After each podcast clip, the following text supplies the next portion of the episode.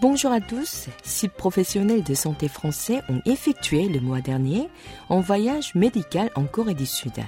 Ayant tous un lien particulier avec la médecine traditionnelle orientale, ils ont visité le centre médical de l'université Kyungni de Séoul afin d'approfondir leurs connaissances en matière d'acupuncture et de moxibustion.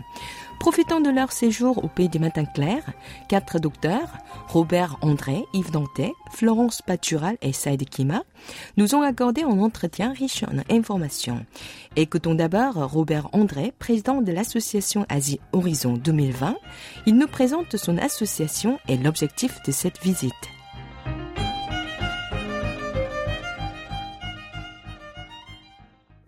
Représentons une association, une organisation non gouvernementale qui s'appelle Asie Horizon 2020, qui est basée à Marseille et qui a 25 ans d'âge.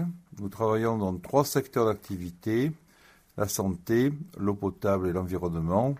Dans le cadre de la santé, cela fait plusieurs années que nous organisons des missions d'acupuncteurs en Asie, en Chine, donc au Vietnam, Cambodge, au Laos, et cette année, nous avons choisi la Corée du Sud. Et pourquoi le pays du matin clair parmi tous les pays d'Asie, Robert? Bien, parce que la Corée est un pays dont on parle de plus en plus, en tout cas en Europe.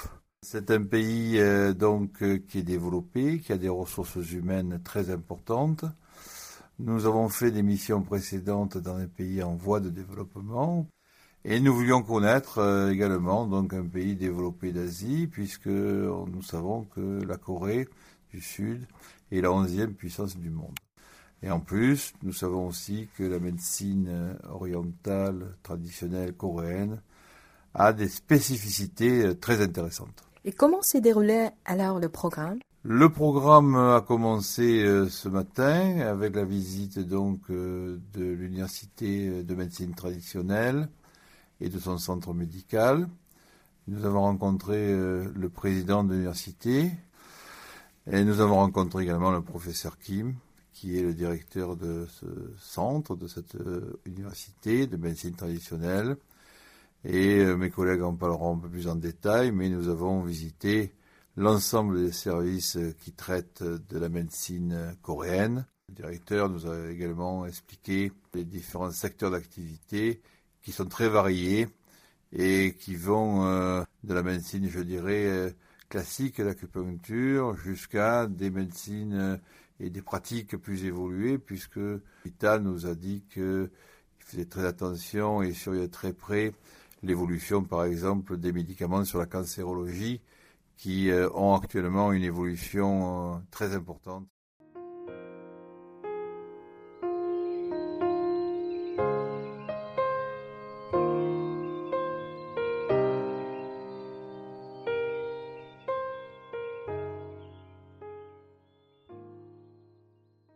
Yves Dantet, avant de venir ici, connaissiez-vous déjà l'assassin constitutionnel médecine? Pas du tout. J'ai appris en venant en Corée qu'il existait effectivement une médecine coréenne particulière hein, qui est apparue au XIXe siècle et euh, euh, qui est utilisé uniquement, je crois, en Corée. Pour nos auditeurs qui ne savent pas ce que c'est, une petite explication Alors, dans la médecine sassang, on, on, considère la constitution euh, des patients, c'est-à-dire qu'il y a, on définit à peu près quatre grandes constitutions. Hein, les forts yin et les forts yang, les faibles yin et les faibles yang, et à chaque constitution correspond une thérapeutique particulière sous forme d'exercice, sous forme de diététique également, sous forme de traitement de, par les plantes aussi, et euh, auquel on peut rajouter ensuite de l'acupuncture. La médecine traditionnelle coréenne, voire orientale, est toujours méconnue auprès des Occidentaux.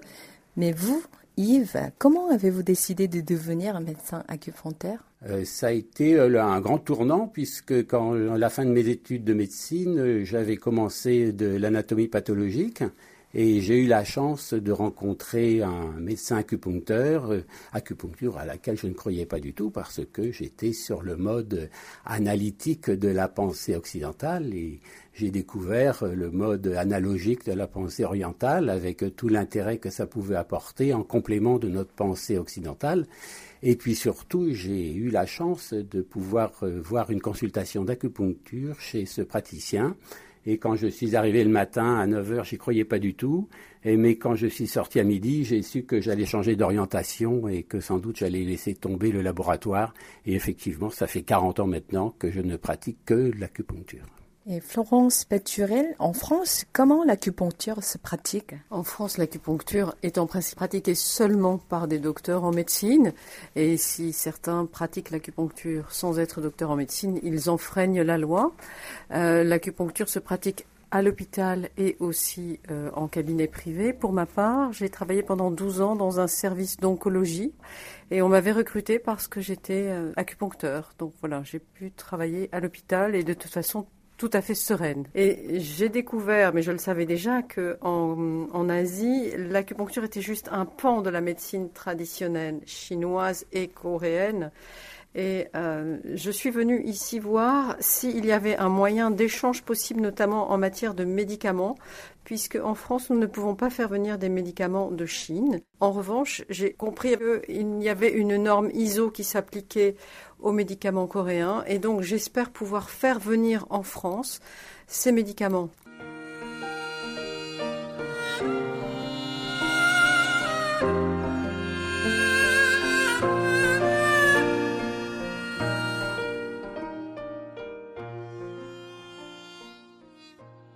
Comment se passe votre activité professionnelle au quotidien, Florence? Mon activité professionnelle au quotidien euh, se passe euh, bien, je vais dire ça, mais je vais aussi expliquer que j'ai euh, trois box et je reçois donc trois patients en même temps. Et les gens viennent me voir exclusivement pour l'acupuncture et aussi pour l'homéopathie parce que je suis homéopathe. Et mes patients me sont adressés pour la plupart par des médecins de ville puisqu'ils me connaissent parce que j'ai travaillé à l'hôpital et parce qu'ils voient les résultats sur leurs patients. Donc certains médecins qui n'y croyaient pas voir revenir leurs patients, notamment dans le domaine des vertiges, où on a de grands succès. Et maintenant, j'ai un médecin auquel je pense qui m'adresse tous ces patients qui ont des vertiges. Et racontez-nous un peu comment se déroule une consultation. Pour la première fois, les patients donc arrivent avec un problème donné. Donc je leur demande de me dire comment ce qu'ils ressentent, leurs antécédents aussi bien sûr, s'ils sont mariés, s'ils ont des enfants, leur mode de vie, comment ils mangent aussi. Voilà, une fois que j'ai fait le tour du patient et que j'ai vu si l'acupuncture pouvait être adaptée au traitement, alors je décide de les allonger sur une table d'examen, je les pique, ils restent avec les aiguilles ou l'électroacupuncture aussi en même temps, allongés pendant 20 minutes, et puis je les dépique et ils ressortent content, j'espère.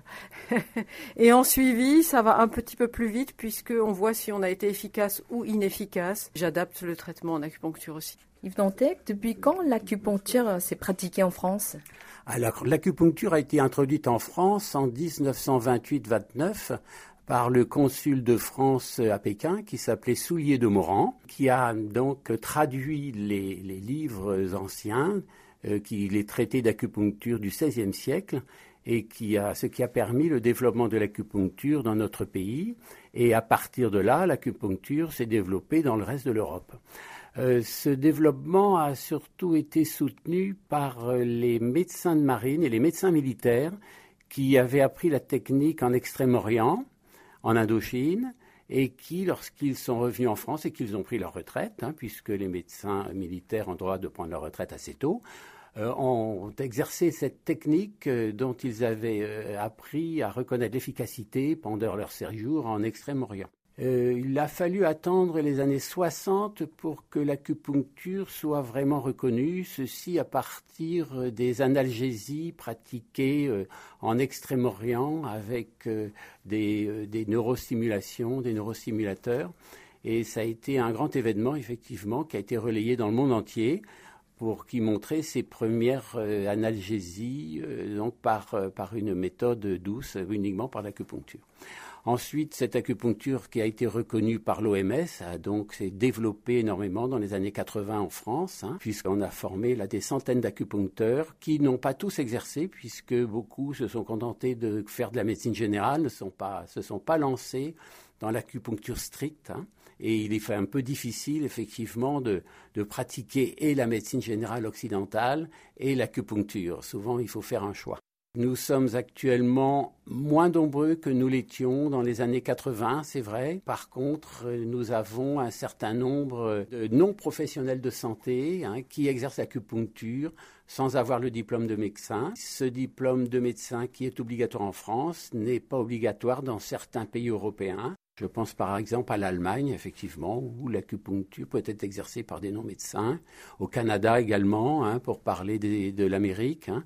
Ils sont en train de prendre petit à petit la place laissée libre par les médecins euh, français qui ne se spécialisent plus suffisamment dans cette euh, technique. Et Yves, comment l'acupuncture est perçue par la population française? Alors, l'acupuncture est en plein développement avec euh, retour euh, aux médecines complémentaires, je dirais, hein, l'homéopathie, l'ostéopathie, traitement par les plantes, peut-être lié également au développement de tout ce qui est bio, de tout ce qui est le retour à la nature, hein, que certains médicaments n'ayant pas fait leurs preuves, les médicaments classiques de la pharmacopée occidentale n'ayant pas toujours fait leurs preuves et s'accompagnant beaucoup de, réactions secondaires hein, euh, font qu'un certain nombre de patients maintenant s'orientent vers euh, ce type de médecine complémentaire.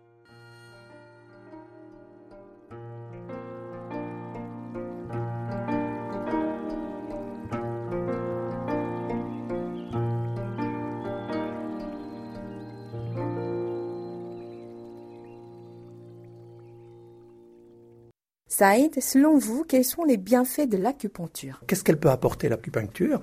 Elle peut apporter énormément de choses. Le bien-être, mais aussi l'équilibre. Et quand on parle d'équilibre, on parle d'équilibre en général, mais aussi en particulier pour certaines maladies particulières. Estimez-vous que l'acupuncture a un meilleur avenir en dehors de l'Asie? Certainement, oui. Un meilleur avenir parce que c'est quelque chose qui va apporter un plus. Médecine orientale, dans sa globalité, les patients viennent chercher quelque chose en plus qu'ils n'ont pas encore trouvé dans notre médecine à nous, disons, la nôtre traditionnelle, qui a fait aussi ses preuves, bien évidemment. Mais on ne rejette ni l'une ni l'autre.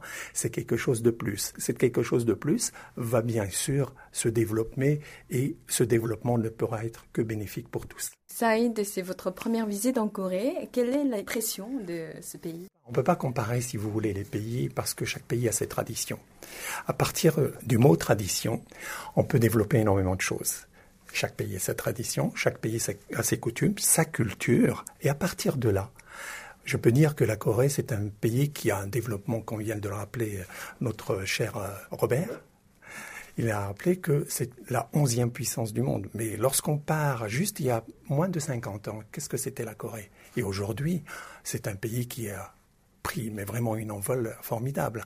Mais en tout, sur le plan de la médecine, ce que l'hôpital peut offrir. Impressionné, oui. Très impressionné, oui aussi. Pour une simple raison, c'est que les gens d'abord sont respectueux, bien sûr, de leur tradition, mais en plus, ils s'intéressent au modernisme, au développement mondial et à la culture générale du monde entier. Et ça, c'est pas donné à tous. Et cette culture-là est vraiment formidable. Donc à partir de là, quand on prend par secteur, et si on prend le secteur de la médecine, oui, nous sommes bien impressionnés. Je rappelle juste que tout à l'heure, on a visité l'hôpital et le service des essais cliniques, nous ne l'avons pas. Et ça, c'est quelque chose de vraiment impressionnant. Si je prends encore l'acupuncture qui a dans toutes les disciplines, nous ne l'avons pas. Donc, de quoi on rêve? On rêve pour l'être humain le bien de l'être humain. Et le bien de l'être humain passe aussi par l'acupuncture, et on va dire par la médecine traditionnelle, quelle qu'elle soit, coréenne qui est merveilleuse. Oui, très impressionnée. Robert André, allez-vous poursuivre vos échanges avec le médecin sud-coréen? Nous l'espérons fortement. Hein. Nous avons euh, déjà quelques pistes. Je pense qu'il y a des pistes scientifiques euh, pour des échanges euh, scientifiques et techniques auxquels nous tenons beaucoup. Et puis nous avons déterminé aussi des possibilités en particulier à travers de possibles financements de l'Union européenne.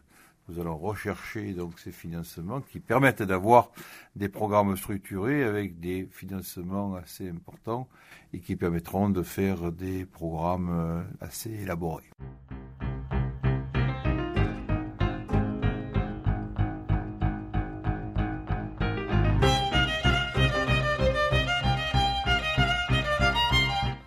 C'était Isra au micro et Royan à la réalisation.